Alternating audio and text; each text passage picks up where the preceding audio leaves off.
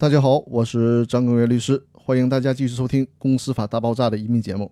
也是因为工作的原因，白天实在是没法录制音频了，所以说呢，又不得不在晚上的时候，在去机场的路上找一个相对安静的地方，在车里给大家录这周的音频。但是天气很热呀，必须得开着空调，可能背景会有一些噪音，但我尽可能的采取技术手段，把背景的噪音降到最低。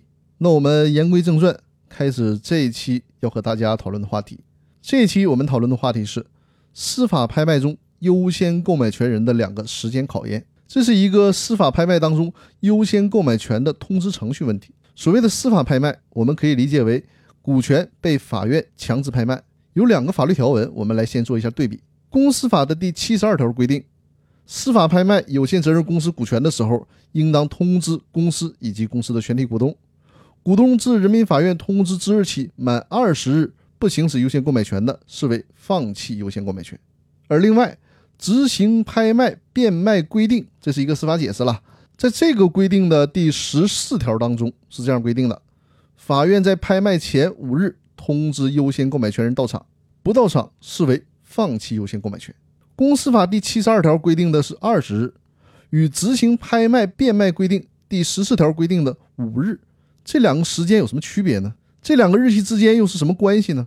如果粗略的看这两个条文规定，会让人觉得很困惑。那我们来详细的分析一下这两个条文的区别。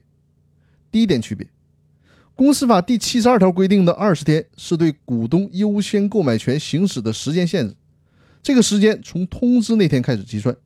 如果超过了二十天没有行使优先购买权，那么就视为这个股东放弃了优先购买权。而执行拍卖变卖规定中规定的五天，并不是优先购买权行使的时间，这五天起到的是提前通知的作用。接着来看第二个区别，公司法第七十二条规定的通知，这个通知的内容属于行使优先购买权，而执行拍卖变卖规定中所规定的通知是通知到场参与拍卖。执行拍卖变卖规定第十六条规定的优先购买权的行使方式是询价。这是什么意思呢？就是说需要通过拍卖才能够确定股权的最终卖出价格。所以呢，在拍卖程序开始之前，优先购买权通知的内容里面没有办法包括具体的股权转让价格。因此呢，公司法第七十二条规定的二十天通知优先购买权人，是让优先购买权人决定是不是行使优先购买权，也就是说，表示一下是否放弃优先购买权。不放弃的话。就接着走下边的程序了。这个通知并不是基于特定的价格来行使优先购买权，还没有到办实事的时候呢。这个时候还没有办法真正的去行使优先购买权呢。根据公司法第七十二条的规定，需要最迟在拍卖程序开始之前的二十天通知公司的其他股东，询问他们是否行使优先购买权，让股东们利用这个时间充分的考虑是否行使优先购买权。然后在这二十天之内给个确定的回复，到底是否行使优先购买权？我们需要注意，如果其他股东在这二十天之内没有明确的表示行使优先购买权，那就视为放弃了优先购买权。不过在这种情况下，这些股东也可以参加股权拍卖的竞买，只是在这种情况下只能以普通的竞买人的身份来参加，而不能再享有优先购买权了。那综合以上的分析，我们可以这样理解。如果在强制执行当中转让股权，应该提前通知其他股东。股东需要在接到通知之日起二十天之内决定是否行使优先购买权。在这二十天之内已经决定了行使优先购买权的股东，还要面临着下一个时间的考验。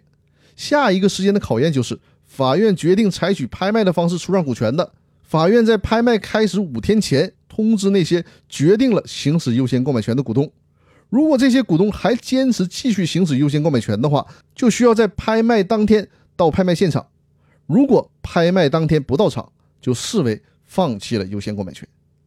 也就是说，你即便是在第一个程序当中，也就是接到强制出让股权的二十天内表示过行使优先购买权，但是呢，在真正拍卖那一天你却没有到场，那么对不起，就视为你又放弃了行使优先购买权。所以说呢，这里边的程序规定是有些复杂的。如果有可能的话，大家需要多听两遍这个音频，才能完全的理解这里面的程序规定。那好，我们今天的音频分享就先到这里，更多内容我们下期继续。谢谢大家。